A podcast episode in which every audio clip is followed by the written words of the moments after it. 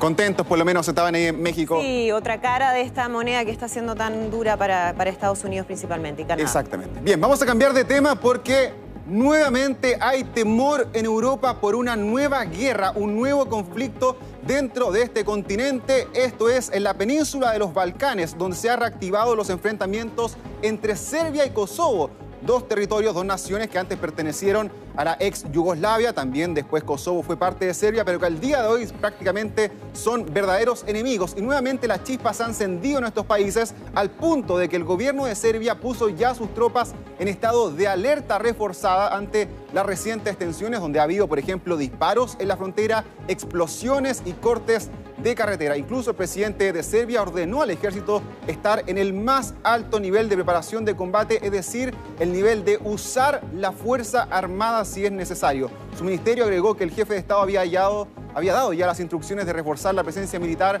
ahí en la frontera con 1.500 soldados más, añadiendo 5.000 eh, efectivos más en esta misma zona. Una realidad que se ha ido complejizando. Sabemos que las chispas entre estas dos naciones han estado constantes desde la década de los 90, cuando hubo una guerra entre Kosovo y Serbia que finalmente los termina separando, Kosovo declarándose como una nación independiente. Sin embargo, en Serbia todavía dicen que es parte de su territorio. Recordemos que en Kosovo todavía vive una gran cantidad de población serbia que no respeta al gobierno local, al gobierno de Pristina, y que quiere seguir teniendo todas las legislaciones y ser parte del gobierno serbio. Mira, tenemos aquí un mapa para entender un poco más la realidad de lo que se está viviendo en Europa. Esta es la llamada península de los Balcanes. Muchos de estos países que estamos viendo aquí pertenecieron a Yugoslavia.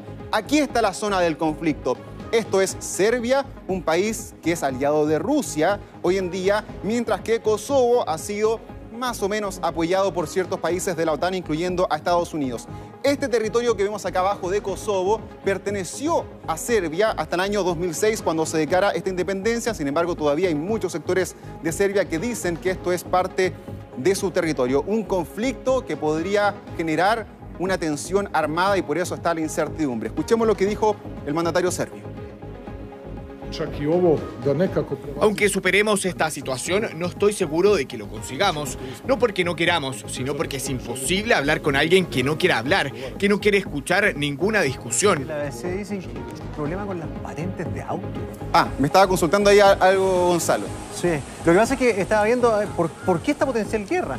Y hay como tres razones. Una, eh, que Serbia siempre ha sido aliado o visto como aliado de Rusia. Podría tener eh, e-, ese tema una tensión. Pero además por un tema práctico, aparentemente tendrían inconvenientes con las patentes de los autos. ¿Me puedes explicar, por favor, por qué? Lo que pasó es que a partir de este año, Kosovo iba a implementar que todos los vehículos que estuviesen en su país debiesen portar la patente vehicular de Kosovo, incluyendo a las personas serbias. Ellos no quieren hacer caso a ello, a esto. Dicen, nosotros nos sentimos serbios, las patentes de mi vehículo van a seguir siendo serbias, no kosovares.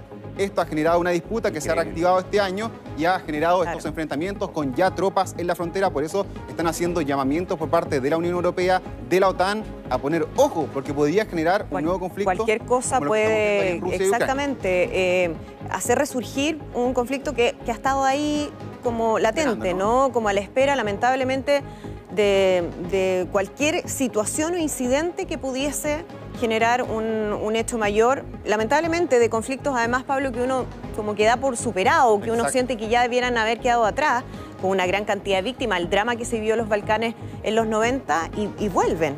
Así es la historia también universal. Lamentablemente. Bastante cíclica. Mira, vamos a cambiar de tema, vamos a ir ahora hasta la histórica y